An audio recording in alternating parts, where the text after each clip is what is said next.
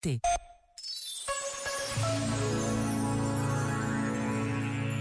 Na nossa vida e na vida das nações, há conflitos que são desencadeados intencionalmente, como estratégia para alcançar um determinado objetivo.